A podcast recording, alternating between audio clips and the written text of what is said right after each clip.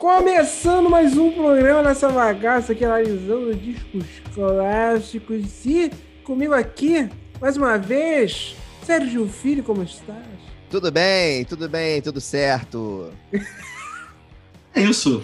É isso, o recado tá dado, né? Foi muito tá bonachão. E falando em bonachão, comigo aqui também, Matheus Simões. E aí, Matheus? E aí, galera? Beleza? Sempre um prazer estar aqui batendo grandes hits da humanidade necessários para a vida de, de cada um de vocês aí. Vocês vivam melhor e vivam mais. Porque quem ouve essas músicas vive mais. vive mais. Com certeza. Quem disse foi o Pazuelo do Ministério da Saúde. E hoje. e hoje vamos falar de mais um classiquíssimo que não precisa de introdução. Nevermind do Nirvana. E. Bom programa. Obrigado, gente. Valeu, Valeu aí, Valeu, foi muito bom. São 13 faixas, vocês conhecem bem. Eu aposto que vocês sabem essas 13 então, faixas, mas não é, sabem. É... Por exemplo, o aniversário da sua mãe. E. Às vezes esqueço. Às vezes esqueço. Não, não, não a gente aqui. Eu, por, meu, da minha mãe, por, por acaso, daqui a cinco dias. Mas eu tô falando da galera que tá assistindo a gente. Sabe? Mas. Eu também tô, eu também tô. Eu, sabe o que, eu ia, eu, eu, ia propor, eu ia propor uma parada que é o ah, seguinte, propõe, cara. Propõe, Sérgio, vai lá. O, o Nevermind é tão, é tão óbvio pra gente, né? Mas a gente tem que pensar que existem pessoas que não viveram o Nevermind, né? Não viveram o, o impacto que o Nevermind teve no planeta Terra. Então, como é que a gente explicaria o Nevermind para alguém que nasceu em 2000, por exemplo? Cara, tem 21 anos que nasceu em 2000. Que essa, essa pessoa tem 21 anos, exatamente. Cara, eu acho que assim, a melhor maneira, é, se fosse para fazer uma analogia aí, é, imagina uma cozinha limpa e alguém derruba um pote de geleia. Assim, é isso que aconteceu. Pote de geleia não. Na verdade, derruba um, um pote de geleia mofado. Né? Ah, não, geleia é o Pearl Jam, né? Então a gente pode ir para outro item que pode ser estourado aí. Porque assim, tava tudo limpo, tava tudo muito clean, muito colorido, muito feliz todo mundo se amando, até foi debochado na música maravilhosa da R.E.M. chamada Shiny Happy People, uhum. uma música que eles nem tocam, por isso que as pessoas não entenderam o deboche. E os caras vieram e sujaram. Assim, não existia errar uma nota, não existia errar um solo, gritar, é, quebrar as coisas. Assim, quebrar tudo bem, teve The Who, mas assim, é, naquele momento, não tava, tava zero ali em voga. Assim. Eu acho que o primeiro, eu diria que os pais ali do, do Grunge são até o The Who, por acaso. Mas ah, é? já tá. Mas, é, mas a gente estava falando de um período em que que tava bombando era o New Wave. Né, cara? Todo mundo de banho tomado, as pessoas tomavam banho, bastante. as pessoas transavam. Tem países que não tinham esse costume. É, as pessoas transavam. Esse é o negócio da música. A música dos anos 80, as pessoas se drogavam muito, só que elas é, eram populares e transavam. Não tinha quem comunicasse com aquele jovem deprê, que passa lápis no olho, que não tem muitos amigos e ficava o dia inteiro assistindo MTV. Então foi e que sofre bullying, mas sério mesmo, o cara que tava ali em casa e não é o cara que, que tá lá dando cascudo na cabeça, é o cara que toma um cascudo, né, cara? Sim, é isso. Total. Então é isso. Eu acho que a melhor maneira é isso mesmo. É, é, foi um estilo de música que começou a se comunicar, se comunicou com um público-alvo que não tinha ninguém falando com eles, assim. Por isso uhum. que foi tão interessante, né? E é incrível, assim, acho que tem uma, uma coisa bacana de adicionar, que é o seguinte: é, junto com o Nirvana, né, estavam explodindo todas as outras bandas, as várias delas que a gente já falou aqui no, nesse programa e, e outras que a gente ainda vai falar. É, mas o Nevermind, ele foi o disco que botou isso tudo no topo das paradas, né? Então, o que passou, assim, é, não, não, tocar, não se tocava esse tipo de música na rádio, nem aqui do Brasil, nem dos Estados Unidos. Esse, esse estilo de música, né? Que depois a gente veio chamar de grunge e tal. Youth, mas que na época ele. Né? Pois é, na época eles chamavam de alternative rock, né? Rock alternativo, né? E esse estilo ele não tocava na rádio, ele não era mainstream, ele já existia, ele já fazia sucesso em vários lugares, ele tinha público, ele tinha um nicho, mas ele não era a música da massa. E o Nevermind botou essa música lá no topo fez ela ser da, da massa, né? E influenciou todo mundo que estava vindo antes. Então, depois do Nevermind, várias bandas, por exemplo, da década de 80 e década de 70, fizeram discos inspirados pelo grunge, inspirados Sim. pelo Nevermind. Tem, tem, o Kiss. O Kiss tem um disco que é o disco grunge do Kiss. É. Tipo, sabe? É, a coisa foi assim, foi tão forte Ruim. que influenciou Ruim. antes. É, é ruim, é, é, Mas influenciou antes e influenciou depois, né? O normal é. Acontece alguma coisa grandiosa, influencia quem vem dali pra frente, né? Mas eles foram retroativos. Até os caras que já tinham carreira, que já tinham, é, né? Já estavam fazendo outro som, passaram a fazer um som diferente por causa do Nevermind. É, eu só quero complementar, assim, realmente, porque os, os meus comentários anteriores eram falando do mainstream, tá, cara? Assim, se você for pensar até mesmo midstream ali, você tinha o punk ganhando uma força muito forte, mas não existia possibilidade de você imaginar um, o, o punk tocando nas rádios do jeito que Nirvana tocou, assim. É, é, realmente eles chegaram no mainstream com o pé na porta, né, cara? E foi... Eu lembro que a primeira vez que eu ouvi Nirvana, é, pensando como a gente fala no, no contexto histórico, Falei, cara, e falando sem nenhum tipo de. É, não é um xingamento, só uma característica. Falei, cara, que som imundo, cara. Isso aqui é muito sujo, né? A distorção, ela não era uma distorção daquela distorção de metal, que era, não era. Era aquele fuzz, sabe? Parecia que o amplificador tava quebrado. Uhum. E, e, e o, o, aquele baixo alto pra caceta, assim, sabe? Era muito maneiro, cara. Um trio tocando aquele som todo.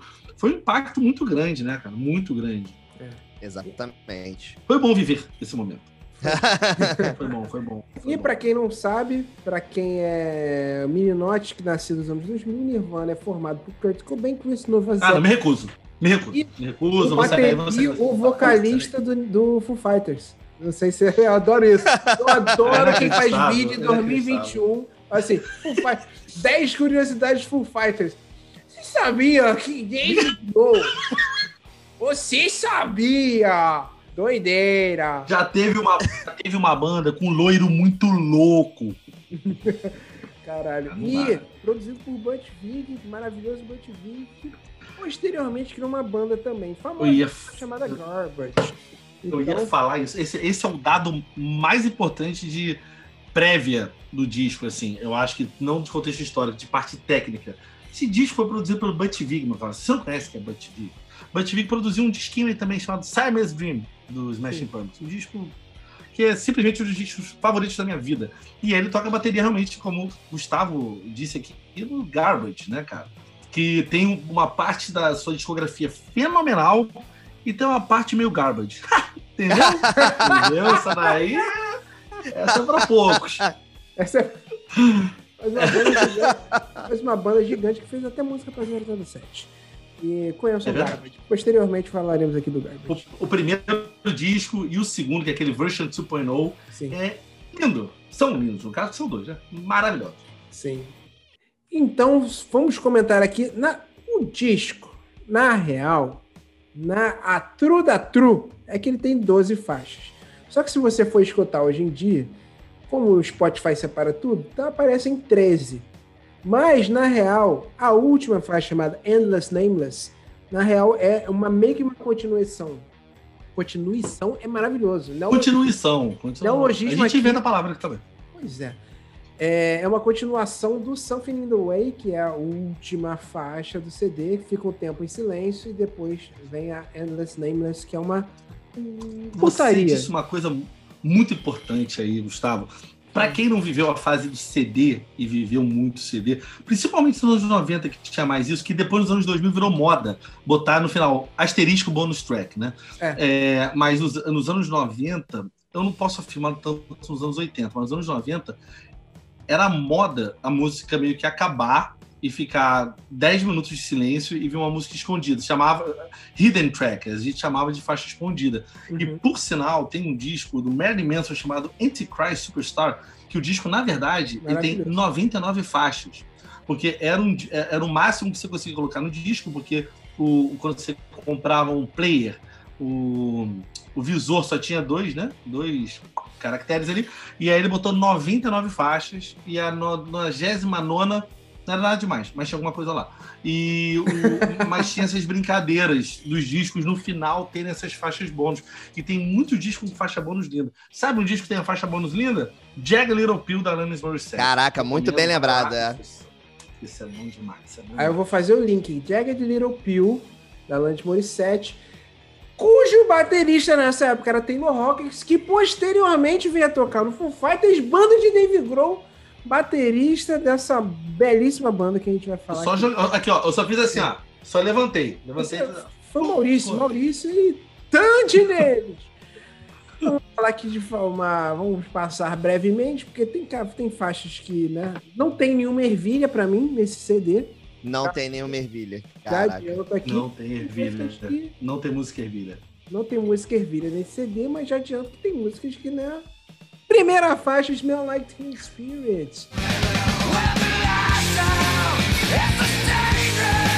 Talvez a música, o riff mais tocado de, da nossa geração, né? De uma das músicas mais tocadas. Acho que, o que falar de Smells Like Teen Spirit?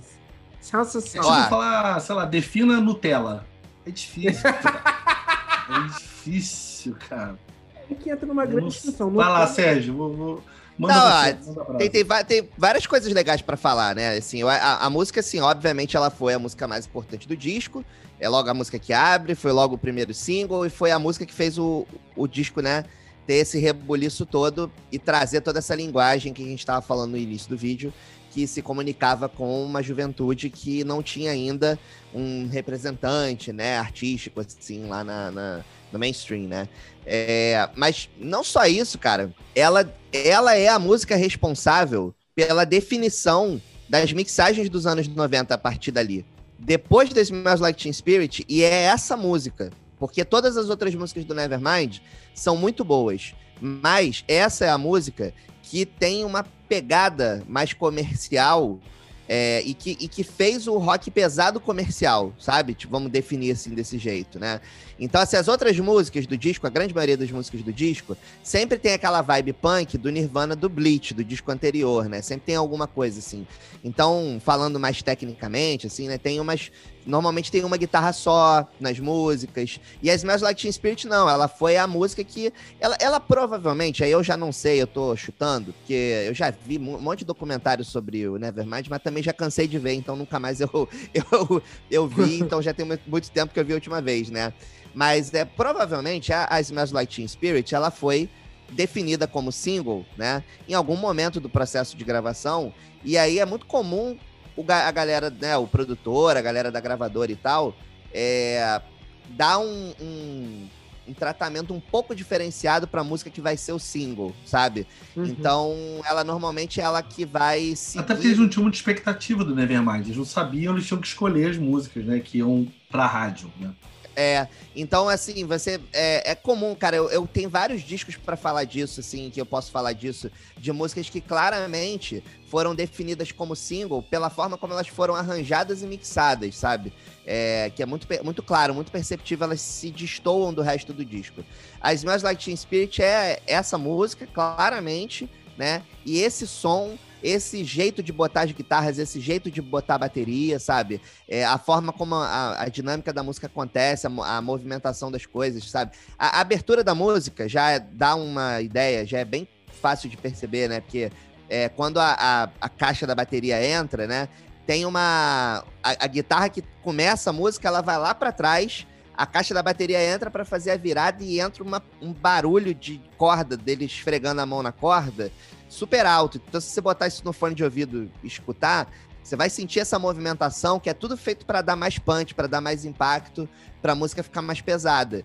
E aí acho que, sei lá, em muito tempo deve ter sido a, a música mais pesada assim que tocou em rádio, né? E ela definiu esse som. Esse som ele, ele foi evoluindo até os anos 2000.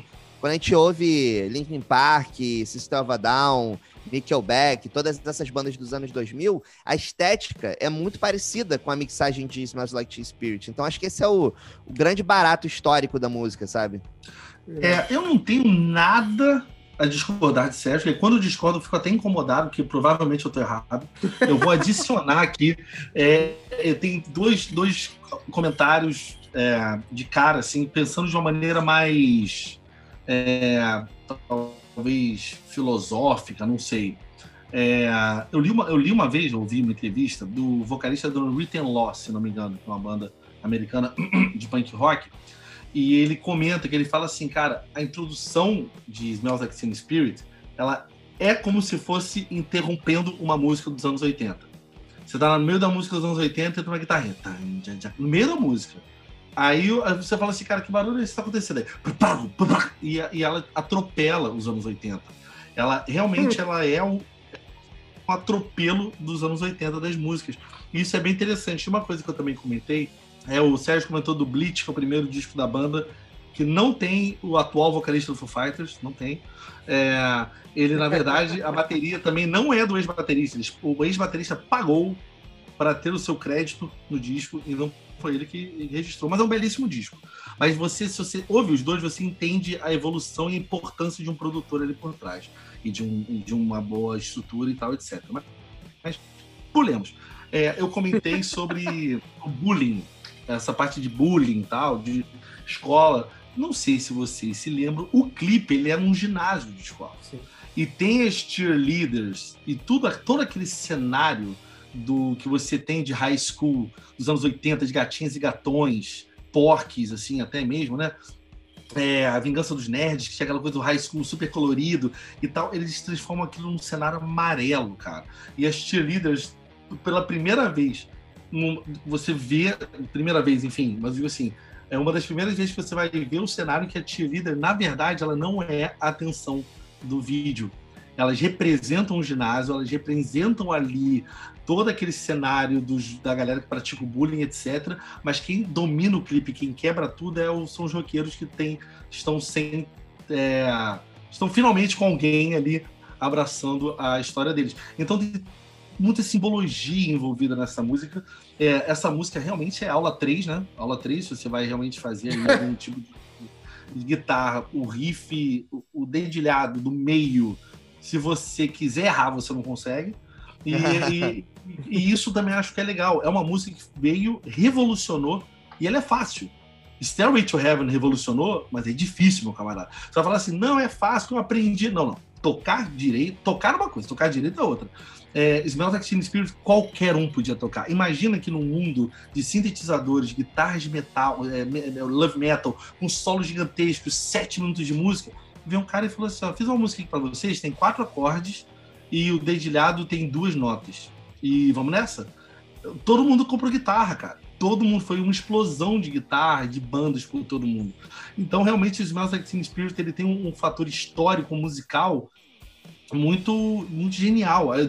Ela do disco, ela, eu, na minha opinião, na verdade, pensando aqui, desculpa, minha opinião não, mas pensando aqui, eu acho que de facilidade ela só perde para Territorial Pissings. Ela é muito fácil. Só que Territorial Pissings é muito mais bruto.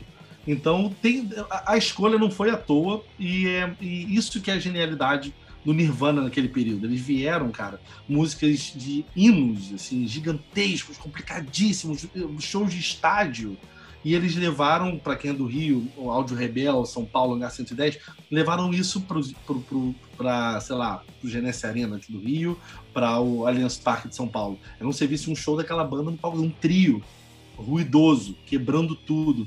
É, cara, é, é muita simbologia, assim, é, é um negócio muito genial. Eu, eu ia adicionar uma coisa também falando sobre a produção, é que, assim, é, claro, é muito óbvia a diferença, né, do Bleach pro Nevermind, porém, é, a gente precisa ah, fazer justiça. Porém. A gente precisa fazer justiça porque, assim, eu, eu considero né, a produção do Bleach muito foda, muito boa. Porque é não pra... só né, para as condições, já custou 800 dólares o Bleach, né? Sim. Então, mas o que acontece? O Bleach foi produzido pelo Jack Endino, que é um puta produtor, né? Sim, e sim. Ele, ele meio que se lançou, assim, um pouco na, na produção do Bleach também, né? Tava começando, assim, tal. Mas é, eu acho que a banda evoluiu muito do Bleach pro Nevermind por, também por causa da entrada do Dave Grohl, né? Então, sim, assim, sim. O, o, cara, o cara fechou o time, né? Não é, que, não é que o outro baterista fosse ruim, mas é, porra, era, ele. Era, ele... para de ser, para de ficar aí, é uma pessoa simpática. Você é um amor, Sérgio, mas o cara era ruim. Era ruim. Cara, mas é, é, o Dave Grohl, cara. É o Dave Grohl. É tipo, sei lá, é tipo você ser substituído pelo Garrincha, sabe? Tipo, foda-se. É o, é. o cara é um dos melhores da história. Então, é o então Blink você... com o Travis, né? Quando entrou no lugar do Scott, o Blink Exatamente. com o Travis Eu virou que. É, então assim, é, é, teve isso, né? Teve a coisa da banda, a evolução da banda mesmo, da, da artística da banda, né? E ela caiu numa estrutura que na época era grande, né? Eles deram a sorte de ter um contrato bom na gravadora, que gravaram lá no Sound City, que era um estúdio foda. Na época tava meio. É, na época tava meio fudido, lá o Sound City já tava meio pra fechar. O Nevermind deu uma sobrevida pro estúdio por causa das vendagens, e todo mundo queria gravar lá e tal. É, e o Butch Vig era um puta produtor, o cara tava super, né, com a estrela no lugar certo. E eles tinham muita grana pra fazer a parada, porque a mixagem do Butch Vig foi recusada pela gravadora. A gravadora não gostou da mixagem que ele fez. Ele produziu o disco, gravou o disco com a banda e fez uma mix e entregou. E aí a gravadora falou: não, não tá maneiro ainda. Alguém da gravadora falou lá, então vamos contratar o Andy Wallace, que é um coroa. monstro. Monstro. Bicho, o cara, o cara tava desde os anos 80, ele fez os três do Slayer: o, o Raining Blood, Season in the Abyss e tem mais um que eu esqueci o nome. Enfim, não tô lembrando tinha, agora. Tô ele lembrando. já tinha feito Eu esse lembrava ah, desses dois. South of Heaven, não é isso? South of Heaven. É o terceiro. Ele fez esses três. Terceiro Aí não, ele- né? O do- dos maiores, né? Isso. Aí ele fez. é, fez o Chaos AD e fez o Roots, a mixagem do Roots. Então o cara, assim, o cara era o Mas cara do final. o, o o Wallace fez tudo.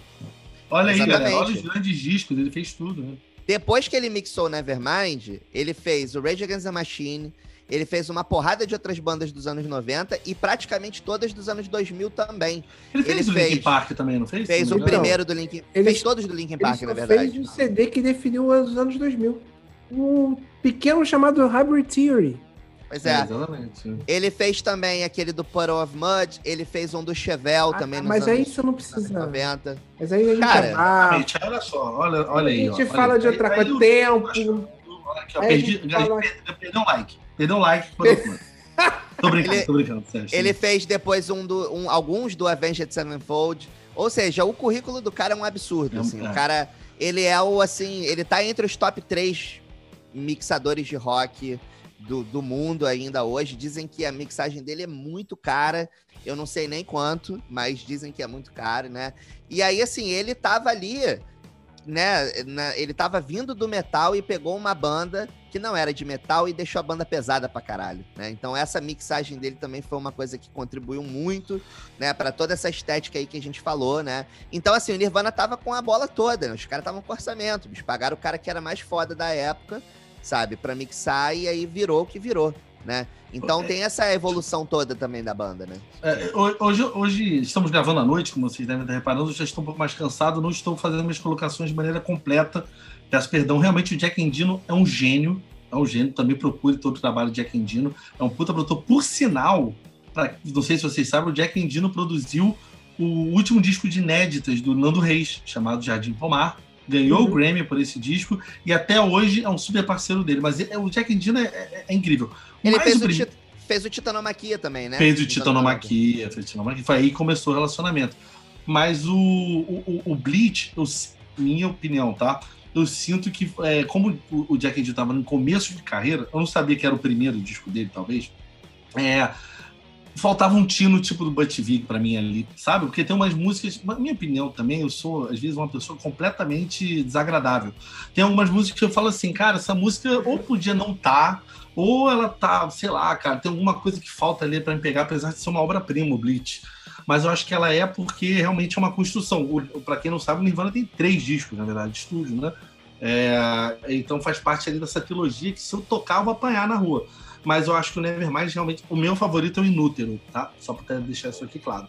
É, é, eles só vão nessa crescente, e é isso que eu acho, assim, tipo, você vê a diferença de ter uma estrutura, de ter grana, de ter um, alguém por trás ali que tem o que radiofônico, né, cara? Que não é a pegada do Jack também, né? assim, não era.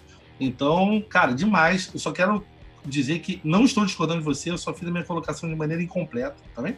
E quem tá me xingando, quem tá me xingando aqui embaixo, peço perdão, não tô falando mal de Nirvana, não. Que tem música ruim, mas não tô falando mal de Nirvana, não. Mas o, é, a nossa audiência só tem fofo. Fofa também. Eles são fofos mesmo. Fofa também. É... Em Bloom, segunda faixa desse belo CD.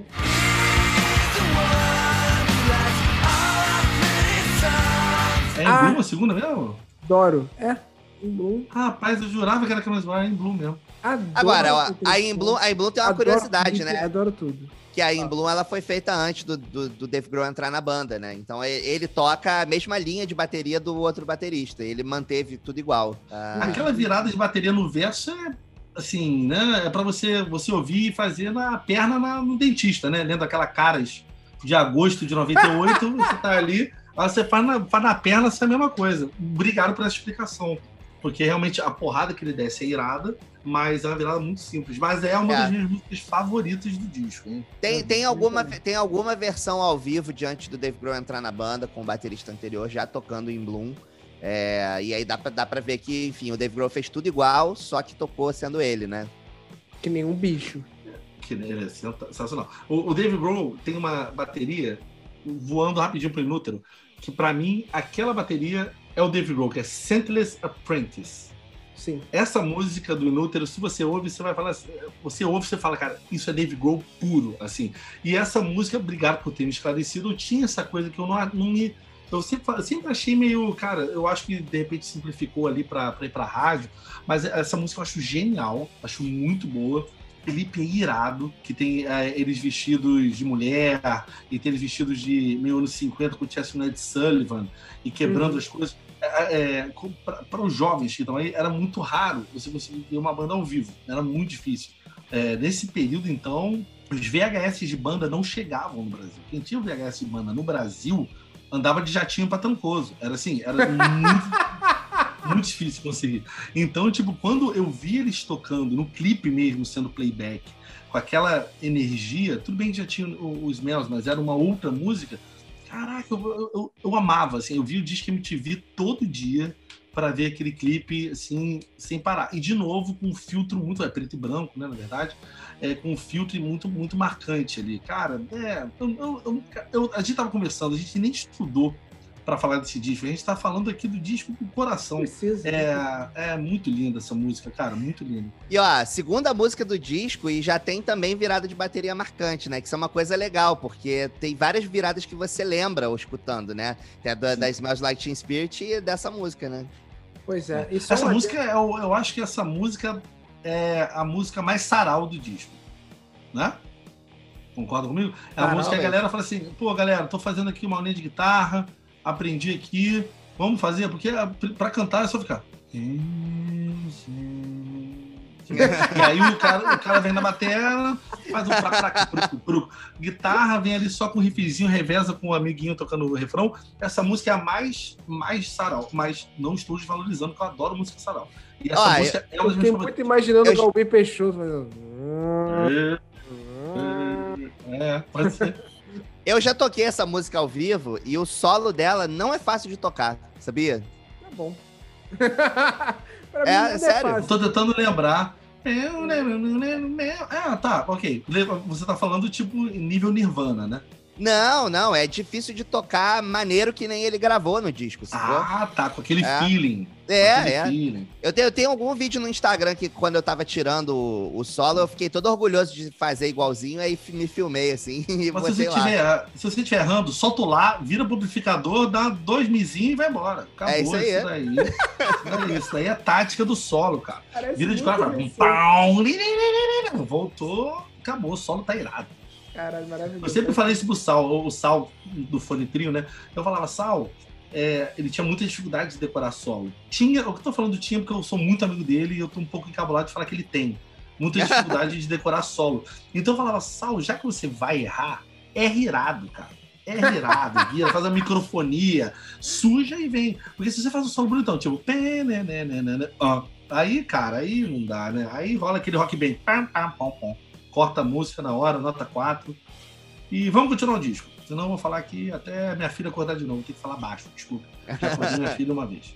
E só aqui uma pequena história, é, que você falou de VHS, eu lembrei aqui. Durante muito tempo, é, em Nova Iguaçu, as pessoas assistiram a cópia pirata. Eu não sei nem se eu deveria estar assumindo esse crime aqui, mas as pessoas assumiram a cópia pirata do Live Tonight Sold Out do Nirvana, porque é o seguinte, uma locadora que tinha aqui embaixo, é, eu não morava aqui, eu morava em outro lugar da cidade, mas tinha uma locadora aqui embaixo que era muito famosa, Movie Market, e era onde era Caraca. o único lugar aqui em Nova Iguaçu que tinha vídeo de é, coisa de show. Então, eu Essa locadora, ela, ela existia fora daí também, porque ela existia no bairro que eu morava. Ah, irado. Então, a gente sempre, toda semana, a gente vinha e alugava tudo quanto é coisa de música que só tinha aqui. E o que aconteceu? A gente achou uma boa ideia. O padrasto do meu amigo, que é, é morava, que mora aqui atrás, é, a gente tinha um dois videocassetes e a gente decidiu piratear a, a, a fita. A gente, não, vamos botar. A gente abriu, tirou a original, botou na falsa e botou a falsa na original, só pra ter a original. Espírito de porco. O nome disso hoje em dia, mais para 2021, é crime. Mas no geral, nessa época, era visto mais como um vacilo, né? Vacilo. Mas é que tem aquela história, nos anos 90 tudo era possível, né? Tudo era permitido. Tudo era então, possível. Eu, eu- o, meu, o meu chocolate favorito era um cigarro. Então. a Xuxa Né, fazia, a Xuxa fazia programa de maiô cavado, porra. Vai, É, programa pra exatamente, criança. Tá tranquilo, gente. Tem isso também. Quando o Nirvana saiu, qualquer absurdo era bem-vindo. Cara, Era não, normal, assim. Só rapidinho, só uma pequena, uma pequena digressão. Sabe a coisa? É porque eu vou ter que cortar, porque tá. Eu vou ter que cortar e mandar outro link pra vocês, porque tá acabando aqui o tempo. É... A coisa mais absurda dos anos 90 pra mim, que tinha em TV aberta, era aquele negócio que você botava eletrodos no peito do- dos artistas, das pessoas, e ficava um cara ou uma mulher rebolando em sua genitália e você tinha É que isso. em, em, em, em column, sabe? Traçar. É, no, Eu estou tranquilo aqui. no programa do saudoso Gugu, Às três da tarde. às três da tarde, tipo, jovens, você tinha que segurar o seu batimento cardíaco em troca de um ponto para eles ou para elas. É, pois é, você tinha que evitar uma ereção. E muita. e, tipo, Van Damme não, não evitou. Então é. Entendeu? Ah, Gretchen. Terceira música do CD Come As You Are.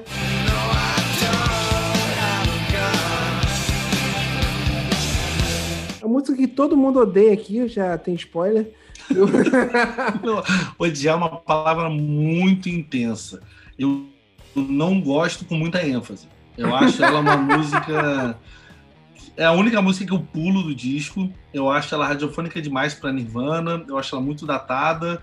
E ela não me pegou. Assim, é claro que na primeira vez que eu ouvi, eu falei, pô, irado, quero aprender a tocar. Aprendi a tocar. Falei, também não é tão legal de tocar assim. E aí eu, sei lá, ela nunca me, nunca me garrou. Em dois É, segundos, apesar né, de ser uma bela faixa. Em dois Ah, segundos sim. você aprendeu correto. né? Então, pra quem não Sim, sabe, eu aprendi. Eu, eu aprendi. Aí, ó.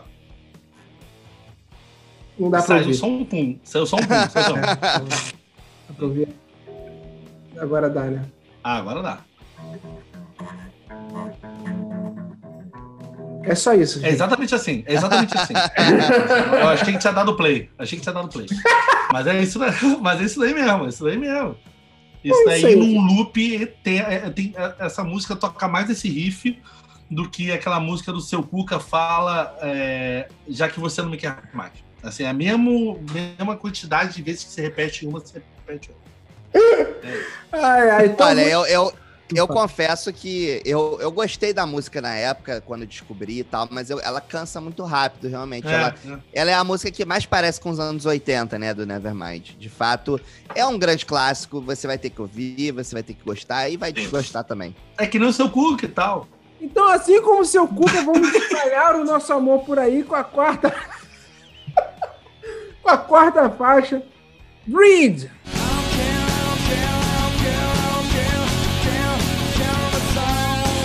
E aí, Então, E aí começou essa putaria, né? É uma putaria. Eu acho que é a minha música favorita do disco.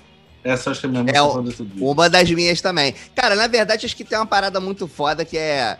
to- o, o, o Nevermind tem. Todas as músicas têm alguma coisa que pega muito, né? Ou é o riff de guitarra, ou é a, a virada da bateria. Sempre tem alguma coisa é, instrumental, né? Que te agarra junto com os refrões que são fodas, né? O War é o maior responsável por venda de flanger do mundo, né? De flanger, né? Do pedal, né? Assim, as pessoas- lançou, vendeu que nem água. Tem, eles, têm, eles têm essas coisas que marcam mesmo. É, então, é a, a Bridge acho que é o rifão, né?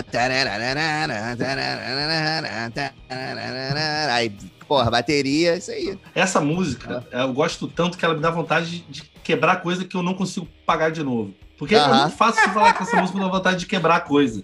É fácil quebrar uma garrafa d'água. Você fala, ah, beleza, vou comprar outra ali, né? Tudo bem, garrafa d'água de plástico, mas enfim, quebrar alguma coisa, aí você quebra. Tudo bem, é muito fácil. Essa daí eu tenho vontade de quebrar no computador, que eu vou ter que parcelar, mó dor de cabeça. É, essa música é muito boa, cara. E ela, e ela define para mim um nirvana, assim, um pouco. Se, só, se alguém virasse pra mim e falasse, se tivesse que me mostrar, é claro, tirando o hit, senão eu mostraria Smelt, né?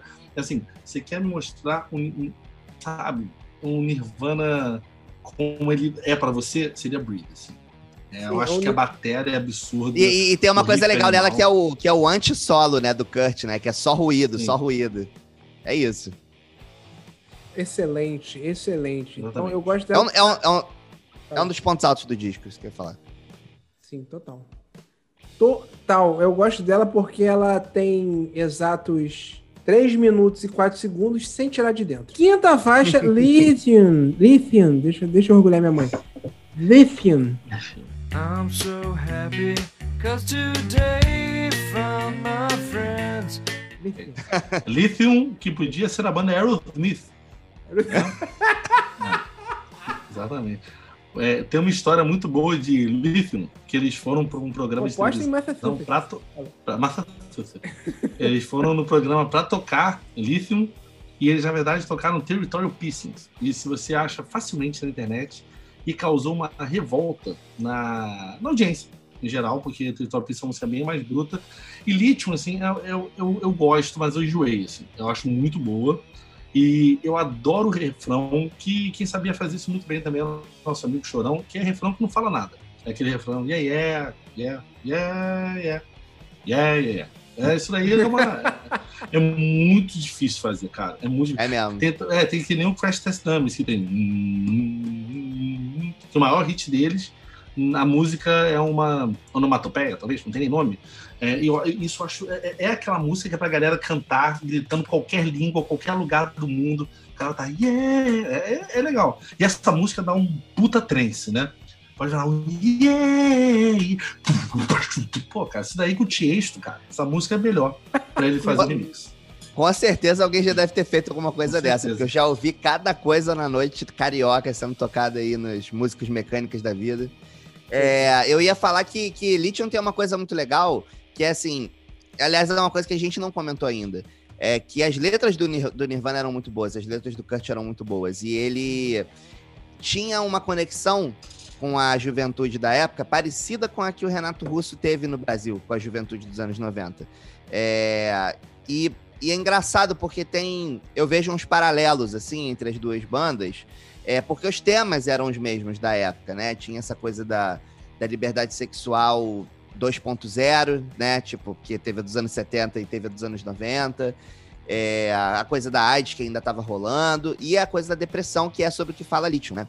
Então, é, isso é muito legal. Eu acho que tem. É, é talvez hoje esteja um pouquinho datado essa história, mas a depressão ainda é um assunto super atual, né? É, e lítio é o remédio, né? O lítio é o remédio que um dos remédios que se toma, né? Tratamento da depressão. Não estou prescrevendo nada, diga-se de passagem. É, hum. Mas o. Enfim, isso eu acho que é muito bacana, é uma coisa muito legal da música. E teve o lance também da estética, né? Deles darem aquelas zoadas de tocar de pijama, né? E tal. Que são umas coisas também que fez, fizeram parte da história do Nirvana, né? E que no caso é a performance clássica lá da MTV, que ele toca de pijama. Bom demais. Sabe o que é bom também? A Polly, sexta faixa desse belíssimo disco. Outra que também, né? Já a exaustão, né? Polly wants a cracker. É, Polly tem uma característica muito peculiar, que as pessoas acham que é uma linda balada. Já falaram que era para um passarinho durante um período, é, falaram que era uma canção de amor escondido. Não é, uma música muito pesada, uma música sobre abuso sexual. É, e ela, o, o, o Kurt tinha esse, esse talento de conseguir fazer letras muito subjetivas, mas que geravam muitas é, interpretações. Quando você ia ali, você entendia o negócio se encaixava como um quebra-cabeça, todo assim, amarradão, e ele conseguia fazer músicas calmas, muito pesadas. Na verdade, eu acho que as músicas mais calmas são as mais pesadas. No Nirvana, se você está procurando uma balada, você tá. Balada não é uma balada A Rocha, uma balada de música de amor, você tá no disco errado. Você tem que é. procurar outro disco. É, e ela realmente é uma música que ela soa muito bonita. E quando você vai ler a letra, ela é um tiro, né? Assim, é o Jeremy do Nirvana. Isso aí. Exatamente. Não tenho nada a acrescentar, porque concordo com tudo. Eu gosto disso, eu gosto quando rola, né, a comunhão sintonia. de ideias. A sintonia, a famosa sintonia, a famosa Territorial Pieces. Sétima faixa, adianta aqui, minha favorita.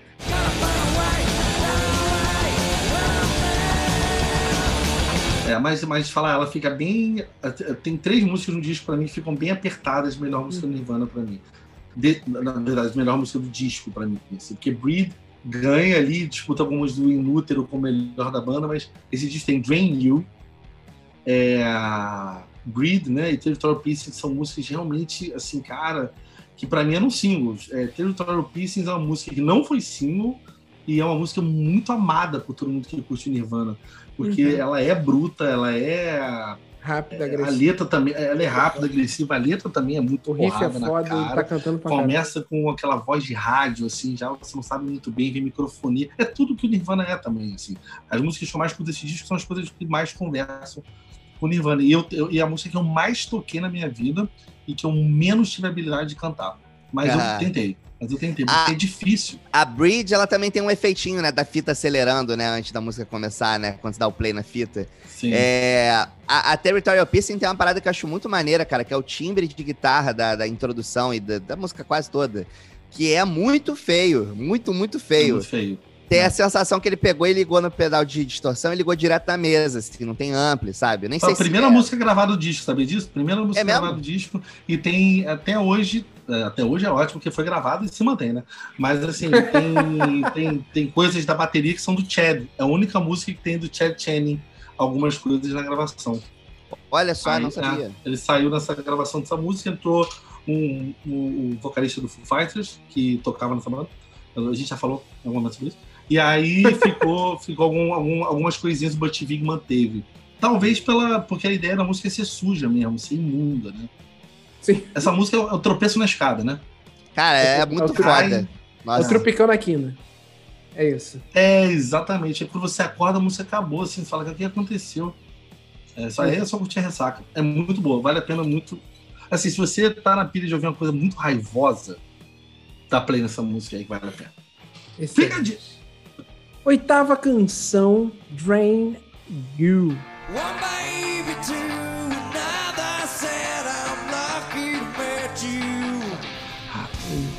Essa música tinha que ter sido single pra mim. Essa música é muito single. É muito ah, single, cara. Muito. A, a, a, voz do Kurt, cara, iniciando a, a, música, assim, com a guitarra, e a guitarra com timbre de Stanley, Cut 15, Squire, assim, sabe? Com velha, aí com aquele cabo de 3 metros que você tem que tocar meio perto do amplificador, assim. É, é, é, um, é, eu acho que esse disco, ele realmente tem essa coisa do, do da banda é, iniciante, assim, sabe? Ele é de fácil digestão, tudo muito, muito simples. Mas as melodias do Kurt, para quem acha que o Kurt não cantava bem, quem é lunático de falar que também não escrevia bem, é, Dream You é um, pô, Dream é uma bela letra, uma bela música para você ver toda a capacidade que ele tinha. E para mim é a música que mais se aproxima do inútero do disco todo. Verdade, ela faz uma conexãozinha, né? E uma coisa que eu ia falar, cara, o Kurt não só cantava muito, como escrevia muito bem, era um puta compositor, ele também tocava guitarra bem. As pessoas são malucas que falam, assim, é, é, malucas não, as pessoas não entenderam, né? Que aquilo ali que ele faz, aquele solo com barulho, aquele solo com nota desafinada, com bend torto e tal, cara, era tudo proposital, porque tem vídeos dele tocando outras coisas e tem algumas músicas do Nirvana em que os solos são bem tocados, vamos dizer assim, né? Uhum. Que são, são mais convencionais, você vê que ele é um cara que sabia tocar. Só que o que aconteceu é que a banda também foi tão exposta na mídia, né? E foi tão meteórica a, a ascensão e o declínio da banda, né? É, que todo mundo viu tudo e foi tudo muito rápido, assim, que também ficou muito marcado é, a, esse caráter é, meio deprimente, assim, né? Tipo, de, do Kurt se acabando, né? Uhum. É, na medida em que ele foi ficando mais velho e, enfim, se, se aproximando do fatídico suicídio, né? Ou suposto Olha, suicídio. Ah. já tem meus comentários sobre isso Mas aí é outro, outro encontro. Eu ia falar uma coisa que eu, eu escutei. É, eu, eu, eu, escutei de uma pessoa é, que viveu esse momento, que estava lá e que conhecia o Kurt, né? Que o Kurt era uma pessoa muito alegre.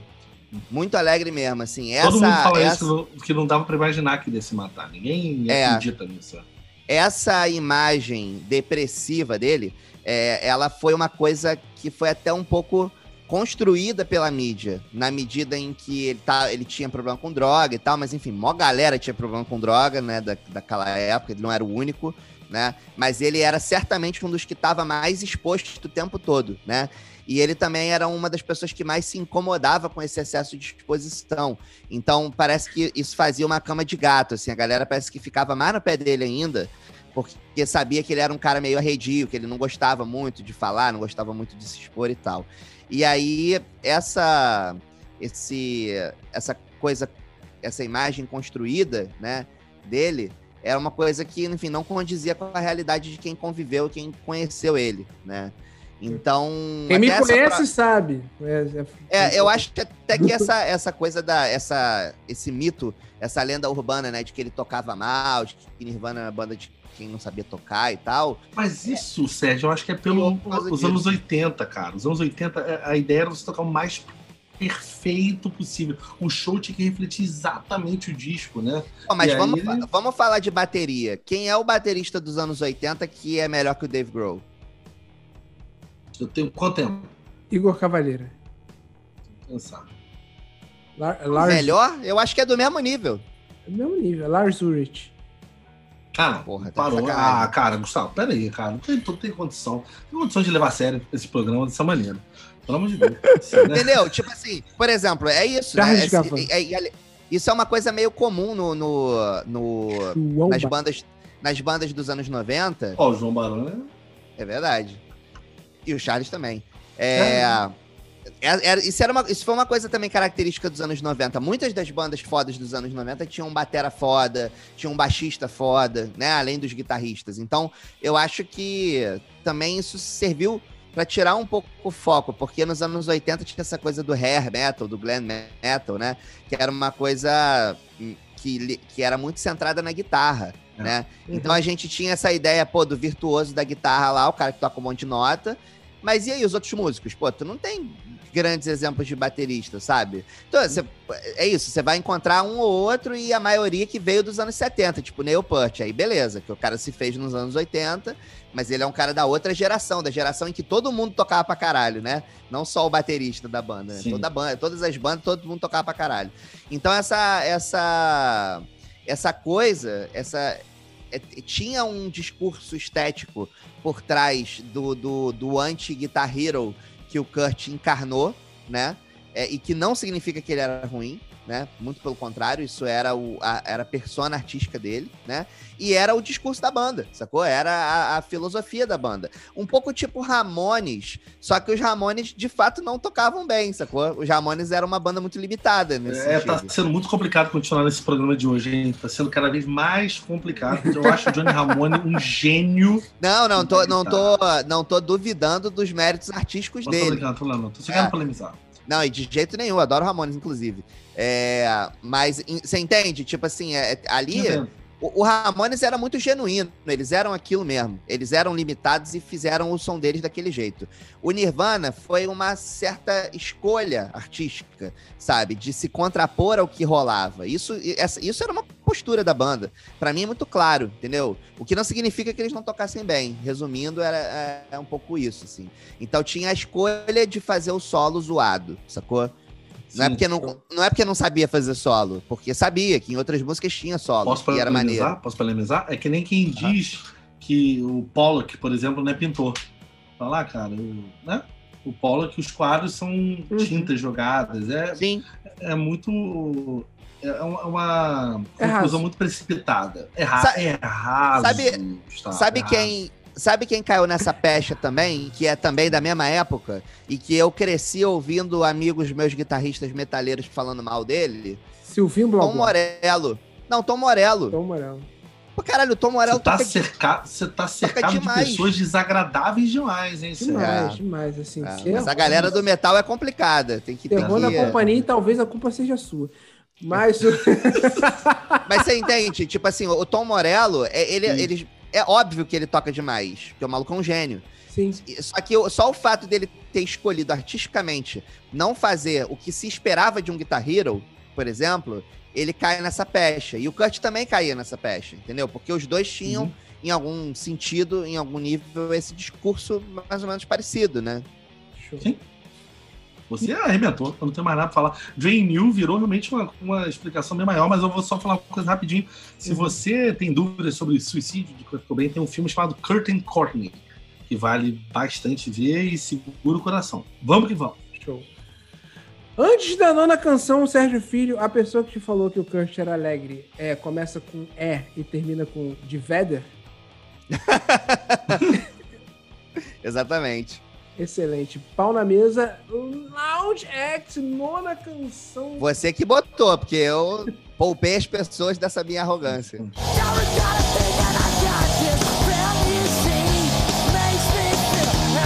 Não, mas, mas tem, mas tem vários, vários livros que falam isso, que ele era uma pessoa muito alegre. Teve até um documentário que teve no Netflix, que eu esqueci o nome agora, irei procurar na internet, já Kurt. digo, que, que também é sobre isso. Happy Kurt. É muito bom, exatamente. Que é, hoje em dia é um prato, um, um Happy Meal do McDonald's. Mas sobre Lounge Act, para mim, Lounge Act tem a melhor linha de baixo de Chris Novoselic.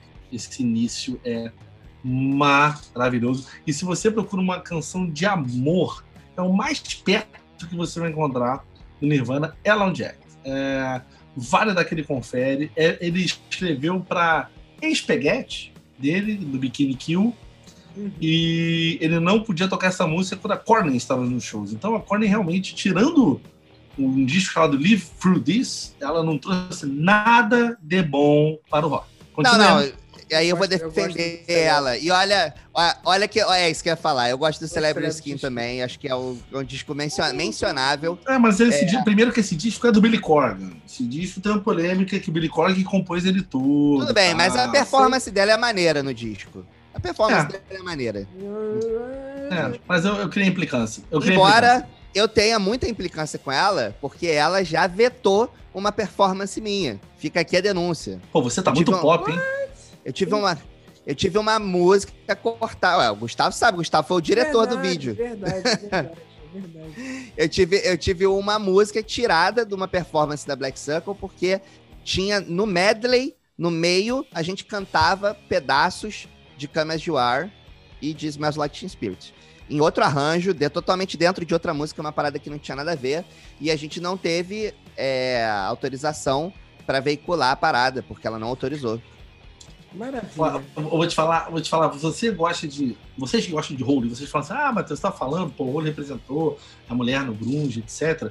Vou te falar uma coisa. Ouça Melissa of the More, que é a, Ah, sim, a baixista do Hole, que tem um disco solo maravilhoso. Maravilhoso. E ela, sim, fez uma diferença no rock.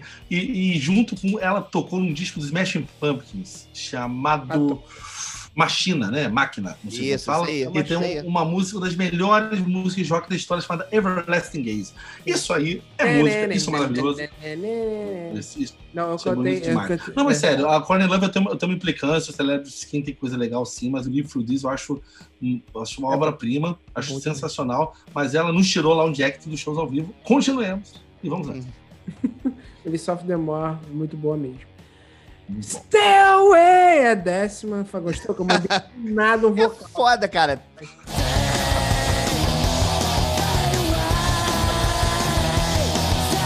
É foda, porque todas as músicas desse disco são foda. É. Não tem que ficar falando, falar o que de Stairway, porra. É, eu, eu- eu tava, quando a gente tava conversando aqui, eu, o, o Sérgio tava falando antes da gravação assim, ah, cara, eu não tô acostumado a ler o nome das, da- das músicas que eu ouço direto. E eu, e eu, quando eu ouço Nevermind, eu dou play, né? Dou play, viajo, assim. É, viajo de carro, não de heroína. E, e aí eu dou play e fica, e fica direto assim. E aí eu não lembrava de Stay Away, cara. E quando eu dei play, eu falei, caraca, essa música é muito boa. E realmente, ela, esse é um disco que não, para mim, não tem música de encheção de repertório. Eu acho muito bom. E até, tipo, Polly, que é uma música que na teoria não faria muito sentido ali no meio, ela funciona muito bem. E essa, e essa música, ela é, entra em qualquer show do Nirvana, até hoje. Se tiver um show do Nirvana, ela se encaixa perfeitamente. Excelente. Show do Nirvana com, com Axel Rose ou Supla no vocal. O, já mas, eles fizeram, mas, mas eles fizeram um show sei, no, California no Rock and. Roll Hall of Fame, no Rock and Roll Hall of Fame, com a Joan Jett no vocal, não foi isso? Foram Teve- várias mulheres, É, na foram verdade. Várias Foram... mulheres. Mas teve também o, o vocal, que eu esqueci o nome, um pecado, esqueci o nome do vocal do Dinosaur Jr. Ele cantou uma música, eu acho também, eu esqueci. Sério que ele cantou uma música? Não cantou? Ou tem enganado? Não sei. Não, que eu me lembro, na, na performance do, do Rock and Roll Hall of Fame, todas foram cantadas por mulheres. Não, mas Pelo que eu lembrava. California Jam também, que teve uma reunião do Nirvana. Ah, tá. Ah, o Paul Era McCartney que- também já cantou com o Nirvana. né? É, peraí, que tem. Eu jurava que tinha uma, uma fera que Essa cantou que. Essa fera! é, Vamos ver aqui, ó. Teve a Kim Gordon, Kim Gordon, é. Teve a, aquela menina muito boa, Lorde, também cantou uma a Lorde Lorde também, é a Joan Jett cantou. Mas, mas é porque eles fizeram um outro show em algum momento que tinha um cara que cantava e eles justificaram por que foi esse cara, que ele era muito amigo, alguma história assim, cara. Hum. É, eu vou. Pesquisarei aqui durante o término do nosso vídeo. Tá bom. Décima primeira canção. Ana, Ana. Como falava, como Poxa. disse Matheus, dá pra só mu- murmurar. Como é que é o surfejo? De On a Plane.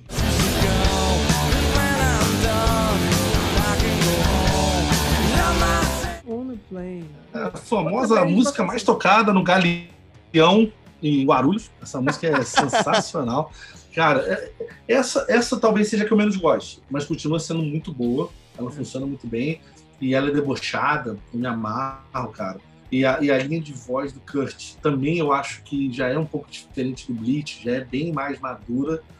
É, mas é talvez a que, eu, a que eu menos tenho vontade de ouvir às vezes. Assim. Tipo, se, nunca pulo, rola lindamente, mas ela é a que me chama mais atenção. Não é a que chama mais atenção do disco.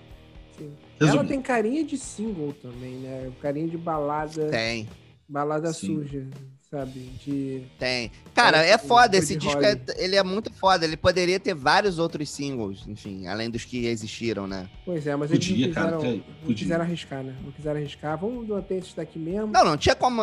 Cara, mas o que que, o que, que seria arriscado aí? Territorial Não, Pieces seria arriscado. sim, sim. O resto é tudo perfeitamente possível. Ah, Something the Way também não seria um single, mas ok. Olha, acabei de localizar aqui. Pera, eu vou dizer pra você agora. Rapaz, não localizei. Não localizei, mas eu jurava que tinha uma de música. localizar, achei aqui, achei o fato de não ter achado. E Eu jurava que ele tinha cantado uma música, era, eu jurava que. Jay Macy's cantou, cantou há quatro anos atrás, School, com Nirvana, não estou gaga ainda. Jay Macy's, que é o vocal de uma banda chamada Dinosaur Jr., que é a banda que toca mais alto do mundo. Essa banda é maravilhosa. Ouça, mentira, é o Menor, por incrível que pareça, já entrou pro Guinness É verdade. de é. show mais alto, mas o, o Dinosaur Jr. é uma parede de som muito bom, é bem melódico e ainda existe. Tá todo mundo aí e manda brasa. Boa. Parei. Última canção oficial, a Deprê, que corta a alma, Something in the Way.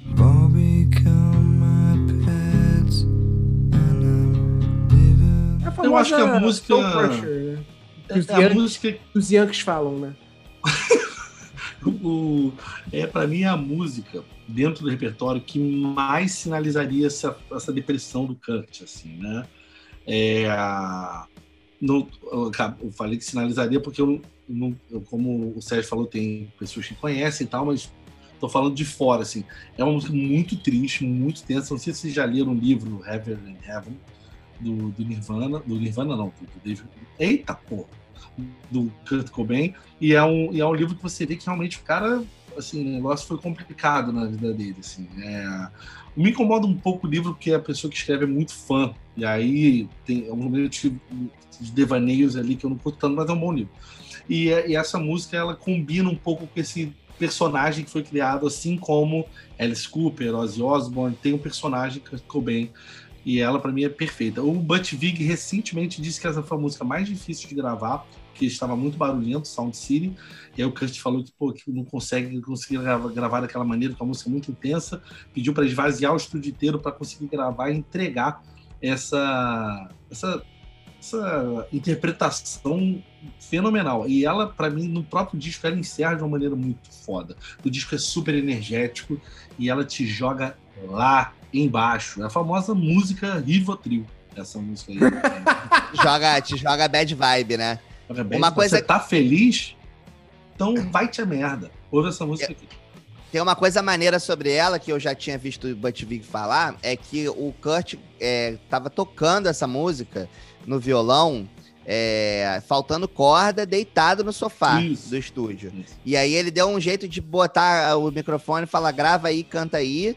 E aí depois eles tiveram que fazer uma edição para poder botar a banda por cima, né? Porque ele deve ter tocado meio freestyle, né? E aí ele comenta sobre a dificuldade que era fazer edição no computador naquela época, no Pro Tools, porque era versão zero do Pro Tools, né? Primeira versão lá e tal. E aí era uma merda, você tinha que fazer a edição e aí demorava um tempão pra, sei lá, pra concluir o processo. Aí você saía pra comer, voltava, e se tivesse uma coisa errada, você tinha que fazer tudo de novo, aí perdia muito tempo depois. E aí eles precisaram fazer isso com a Something in the Way pra poder encaixar a banda depois, porque ele gravou o take inteiro É, não, deitado no sofá. eu li isso, que quando ele esvaziou o estúdio, ele convenceu o Kurt de gravar no sofá a música. É, eu li bem recente essa história. E realmente é uma música de cortar o peito, dá vontade de dar um abraço nele, dar um abraço, um chamego, um, um Mirabel, alguma coisa pra eles dar uma animada nele. né? Isso, um cafuné pra Rafa? ouvir um barulho de 6 minutos e 43 chamado Endless Nameless.